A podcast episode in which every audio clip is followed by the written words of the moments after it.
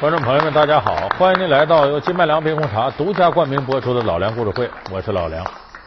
今年四月七号呢，发生了一件事儿，看起来悄无声息，却在民间引起了很大的反响。那就是四月七号这一天，刘翔在他自己的微博里发表了一篇题为《我的跑道我的蓝》的文字，表示自己正式向外界宣布结束运动生涯，退役了。那么，为什么我说看起来悄无声息，却引起很大反响呢？因为中国体育界这些年有几个标志性人物，毫无疑问，姚明、刘翔、李娜，这是三个最了不起的标志性人物。那么，这三个现在为止都退了。姚明和李娜呢，都搞了轰轰烈烈的退役仪式，而刘翔呢，甚至一个退役仪式都没有搞。但是，刘翔引发的争议，我认为要远远超过姚明和李娜。所以今天呢，咱们给大伙儿回顾一下刘翔的这个职业生涯，以及刘翔两次退赛引起的轩然大波，这个背后到底有什么样的内幕？雅典奥运会冠军，打破沉寂十三年的世界纪录，国民偶像刘翔带给国人无限荣光。然而，自从北京奥运会上因伤退赛，对于他的批评声便不绝于耳。时隔四年，伦敦奥运会上再度因伤退赛。更是终止了刘翔的运动生涯。两次退赛的真实情况是怎样的？为何拖了近三年之久，他才选择退役？老梁故事会为您讲述非情非人刘翔。说为什么刘翔他的影响大呢？他和姚明、李娜还有不一样的地方。姚明呢是中国人呢杀进了 NBA，成为中国高度的代表。李娜呢是中国人从计划经济的市场举国体制。进入到了真正的职业体制当中，刘翔和他们还有不一样的地方，因为刘翔本身横空出世的时候就得到了几乎所有人的一致肯定。为什么呢？他在这个两千零四年雅典奥运会以十二秒九一的成绩，当时是平了世界纪录。当时世界纪录是科林杰克逊创造的啊，平了他的世界纪录，然后获得了金牌。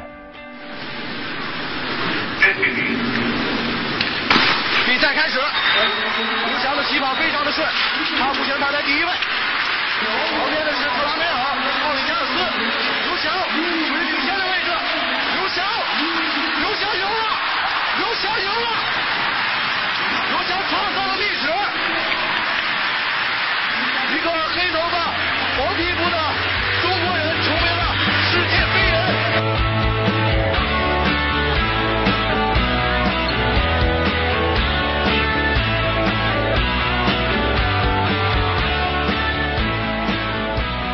田径在奥运会上对中国人来说几乎就是一个坑，为什么呢？我们的奥运金牌看起来很辉煌，但是一直到两千零八年我们得了五十一块金牌，你查查金牌从哪儿来？基本是乒乓球、羽毛球、体操、跳水、射击、举重六大项，其他领域之内我们得到金牌往往是今天有明天无，这届有下届无。你说田径得没得过？得过，女的得过田径金牌，在刘翔之前，而且女的得田径金牌也是王金霞这样的凤毛麟角。男的别说得金牌，就得块奖牌，都得追溯到一九八四年，也就是说两千零四年再往前倒二十年，中国当时回归奥运会，参加八四年洛杉矶奥运会，上海的跳高运动员朱建华最后获得了一块铜牌，这都得到那个时候。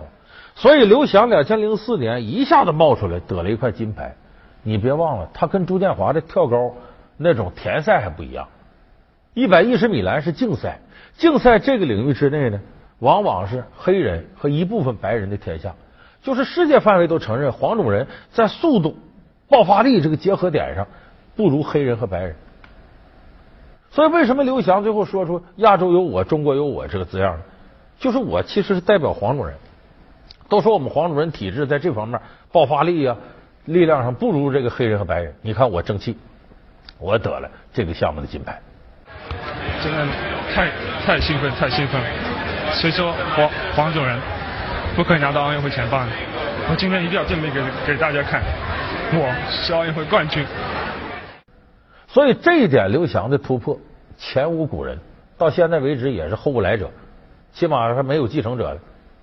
所以当时刘翔引发的轰动那是空前的，你看他最后是呃得了金牌之后，把他兴奋的那一瞬间，刘翔冲出跑道那个劲儿，我们现在在电视画面还能看到那个激动啊，都跑到哪儿去？跑到标枪那个赛场去。完了，让裁判赶紧给拦，这边标枪我飞别扎着你，把他拦下了。如果没有那个标标枪那个裁判来拦住我的话，我想我可能会跑一圈，再再返回再跨一个栏，再跨一次。对，因为那个时候我感觉有力气，真的用不完啊。还好那个那那个裁判把我拦拦住了。所以说，刘翔这一次获得成功，那是巨大的成功，中国体育界前所未有的成功。所以你看领奖的时候，刘翔披着国旗，噌一下跳到讲台上，然后环绕一周，那个牛劲儿，这是。回来之后呢，不用问了，好话乌泱乌泱的，那把刘翔捧的简直高的不得了了。所以这个时候，咱们说刘翔呢，二十几岁年轻人，在一片赞誉声当中，他想保持清醒头脑是很难的，出现膨胀这几乎是必然的。咱不用说刘翔，电视机前你我任何一个人。摆脱不了这个名利这么大的诱惑和冲击。当然，刘翔呢，我们说是个好样的，在哪儿呢？他没有因此就完全抽昏头脑，他想着我还得往更高目标攀进。所以，两千零六年呢，大奖赛田径大奖赛他跑出了十二秒八八当时是打破了世界纪录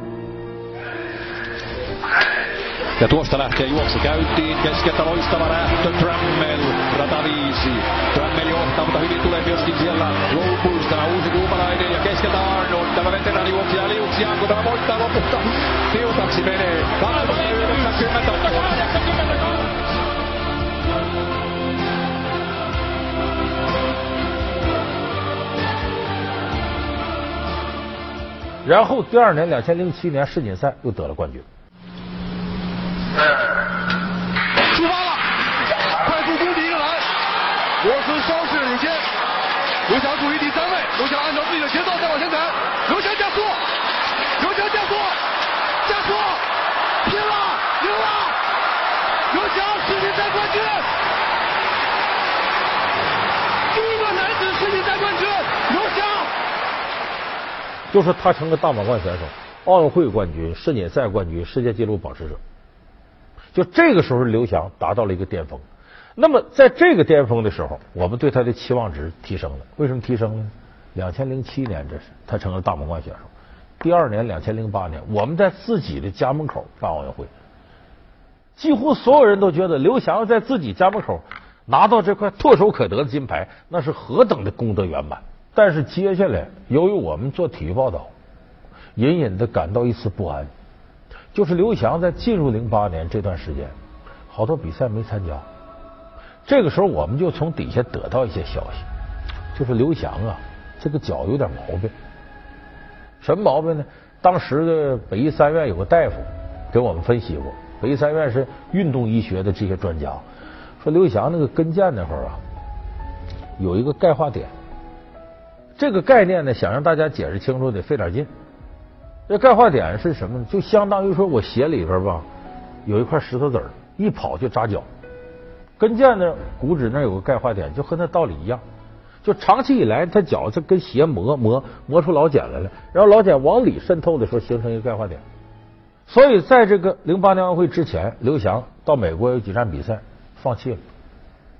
这个放弃。国内有的媒体解读为疑兵之计，是因为当时呢，那个古巴那小将罗伯斯啊起来了，十二秒八七又什么的很厉害，说对刘翔有巨大威胁，说刘翔有疑兵之计，还有人说刘翔不敢跟他比，他想到奥运会的时候憋一股劲把他拿下，利用主场之力，说什么都有。但是我们知道，一个真正顶级运动员，他要不是身体上有事他绝对不肯轻易的退场，因为国家拿那么大钱让你到国外参加比赛去。一次比赛经验很宝贵，往往执行战术、调整状态就靠这比赛。你不参加了，无论是运动员、教练员，都是巨大的损失。我们长期报道这个知道，他只要退赛不参加，一定有不愿意为外人所道的这个原因。当时我们就想，刘翔的身体出了点问题了。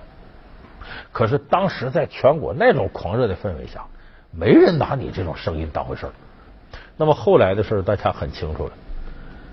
比赛的时候退赛了，一跑就不行了，退赛了。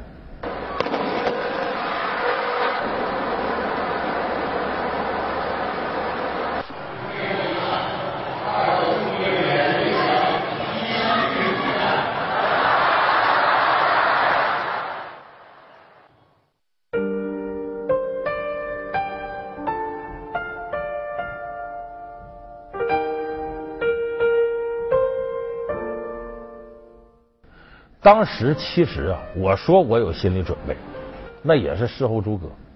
后来这有其他媒体报道，在北京各大商场不有电视墙吗？当时在商场购物的人，在这一时刻都聚到电视墙跟前看刘翔退赛。在商场，你听说，哎呀，怎么回事？哎呦，你看，你全是这个声音。谁也没有想到，就仿佛我们呢，从比较热的这个阳光底下一下掉到冰窖里了。很多人都没有准备。老梁故事会为您讲述非情非人刘翔。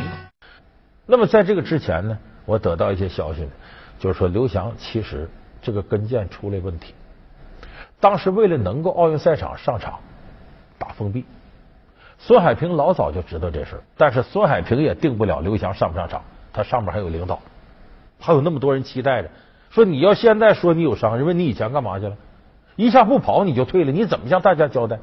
问一下刘翔，今天退赛的话是事先商量好的，还是说他自己临时的这么一个举动？那是刘翔。因为他这个伤的地方正好在跟骨，他这个最受力的那个地方，他只要脚一撑，就顶在这个地方，他一撑就软下来，一撑软下来，但是他始终在顶。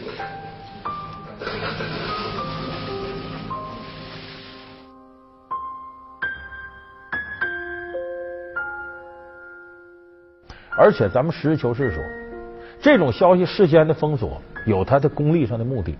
因为有那么多赞助商赞助刘翔，赞助刘翔这费用呢？管理部门像田管中心、刘翔本人、孙海平都是既得利益者。如果你很早就说刘翔有伤，奥运会可能不上，这些赞助商要撤了，那我就不在你身上投入这么大了。所以当时封锁消息，在一定程度来讲，他有利益冲动、利益需求。当时因为可能，就大家过于的来去保护我，不让我自己去。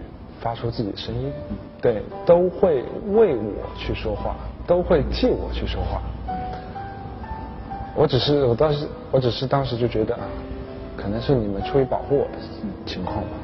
其实我当时很想去第一时间和大家说啊，到底是怎么一回事。所以这也是为什么零八年刘翔一退赛，很多人说刘翔这个骗子，有人骂他。其实刘翔在一定程度上也是代人受过。所以这一次退赛，给刘翔的打击很大。接下来就是做手术。当然，刘翔不肯服输。一个运动员如果在这个打击之下就轻易言退，那他也不是个合格运动员。刘翔呢，到美国找这个高水平的大夫给做手术，结果很快在零九年的八月份又重新回到了赛场。这一段时间呢，在二零一二年之前这两三年，刘翔的成绩呢？亚洲比赛还能拿冠军，但是国际大赛呢，只拿过一次冠军，多数时候的第二、第三。这阵大家就看出来，他和古巴那个罗伯斯比，包括还有后来这些后起之秀比，刘翔的冲击力已经下降了。这是北京奥运会结束十三个月之后，刘翔的第一次正式比赛。上海八万人体育场座无虚席，大家都在期待着刘翔的完美复出。看看能不能超越特拉梅尔，刘翔！与特拉梅尔几乎同时撞线，最终他以十三秒一五获得亚军。一一上场就收不住了，这个这个灵魂附体就收不住了，对，我自己很高兴，很高兴啊！对我还是希望能够接近以前的水平。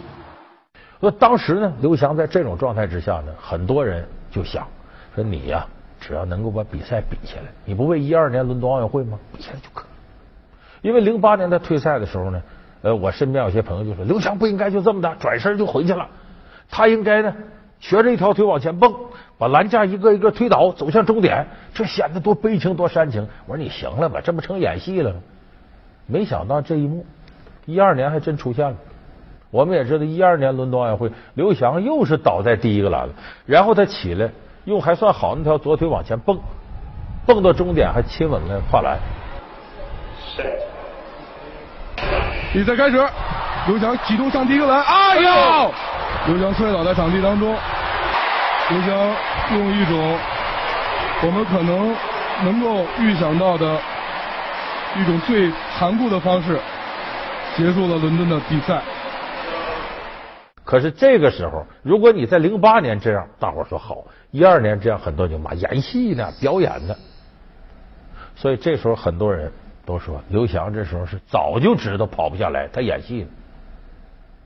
那么，为什么大家会有这样的论调呢？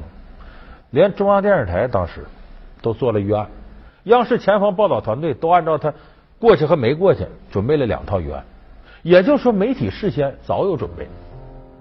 可是媒体事先不约而同约好，谁也别提刘翔出多大事，就好像躲着这事都希望赌一把，他万一过去了。现在大家看到刘翔这个脚根本就不敢着地了，已经。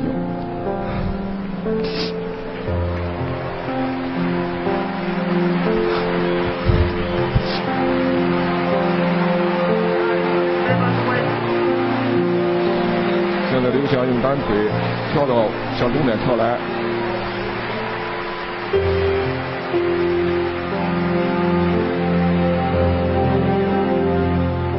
刘翔像一个战士一样，在他可能明知道跑不到终点的时候，他飞了起来。这一飞让我想起零四年雅典的时候，他的一飞冲天。二十九岁的老将了，确实该歇歇了。就说这个时候媒体已经不像零八年了，事先得到很多消息，就刘翔这个身体还是不行，因为那个钙化点存在呢。平常训练看不出来，到比赛时候使劲一发力一紧张，啪，这跟腱就容易断。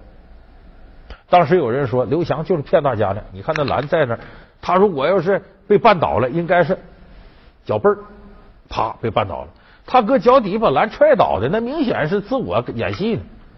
当时七步上篮，然后我记得当时过第一个人的时候，我用力一蹬，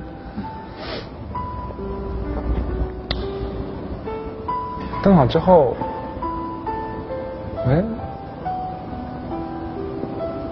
不往前的，也不往上，对，反而是降下去的。我的脚是踩在篮篮板上，我就感觉蹬出去，这个脚就像一下子空。我说，如果刘翔他的跟腱真断了，那就绝不是演戏，因为那个时候还没有断刘翔跟腱断不断，消息没出来。为啥？他要真跟腱断了，人要跟腱断了呀，那要不腿要不一瘸一瘸落残疾，那都是万幸。刘翔身体素质好，跟腱断了，最后他脚还真没太大事要拿这个作为演戏的本儿，这本儿下的也太大了。这是作为一个运动员和对一个正常人来说不可能的。要以生命来演戏，那刘翔应该得奥斯卡，而不是得奥运会金牌了。所以我这个判断后来我认为是对的，因为刘翔马上传出消息，跟腱确实断了，要手术，就说明他不是演戏，这不是演戏。相反，他背后这些人，包括媒体，倒多少有点演戏的味道，都做好了各种预案了，等着你刘翔进口的。我这各种报道就铺天盖地，或煽情，或贬低，或什么的。所以刘翔第二次。再摔倒在栏架上，这个时候刘翔，我估计心里头万念俱灰。当时我有点焦虑，嗯，当时有焦虑，特别是我记得进村的那一段时间，特别是比赛之前的那一天，我整个晚上没睡，我记得很清楚，因为一晚上没睡。第二天早上我记得吃一个早饭，然后。也是早上，就到场地，然后坐大巴到场地，到到准备活动场地。当时我记得我准备活动只能慢跑，只能去慢跑，然后旁边过过栏，然后穿钉鞋五五步过栏，嗯，都很难，五步过栏都很难。我记得当时。我身边的人也很无助，就是前所未有的一种赛前氛围了。嗯，对，身边人很无助，因为可能可能他们每个人都有每个人的想法，但是对于我自己来说，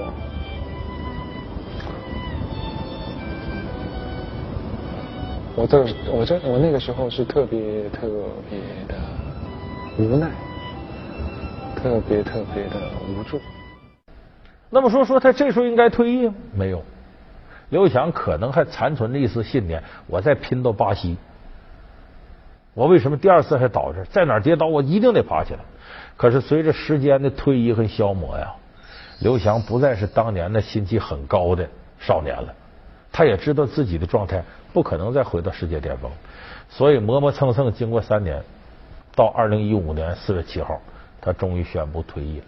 没办法，人和这个残酷的命运呢，你最终是抗衡不过他。这个世界历史上也没有任何一个伟大的田径天才，在经过两次重大打击之后，还能够站在世界之巅。如果真能的话，那在一定程度上已经违背了人的心理规律和生理规律。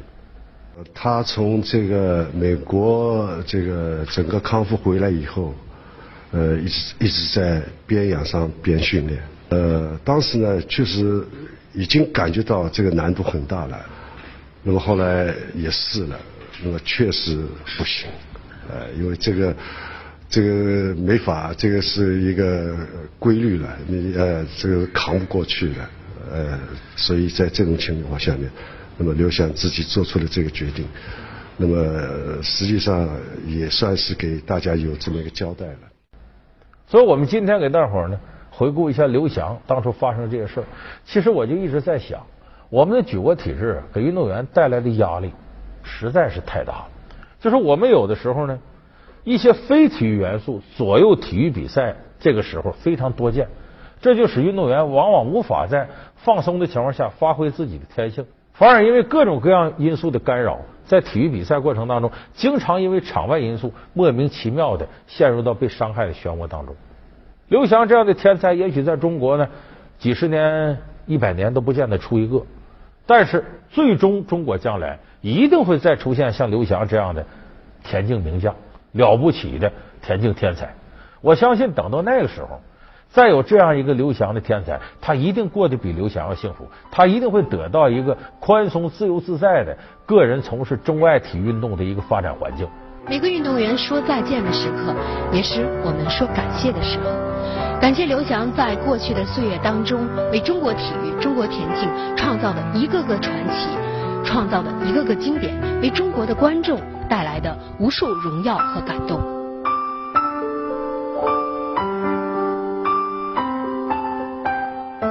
作为运动员啊，我已经尽力了。我就是我，我就是最真实的刘翔。感谢您收看这期老梁故事会。老梁故事会是由金麦郎冰红茶独家冠名播出。我们下期节目再见。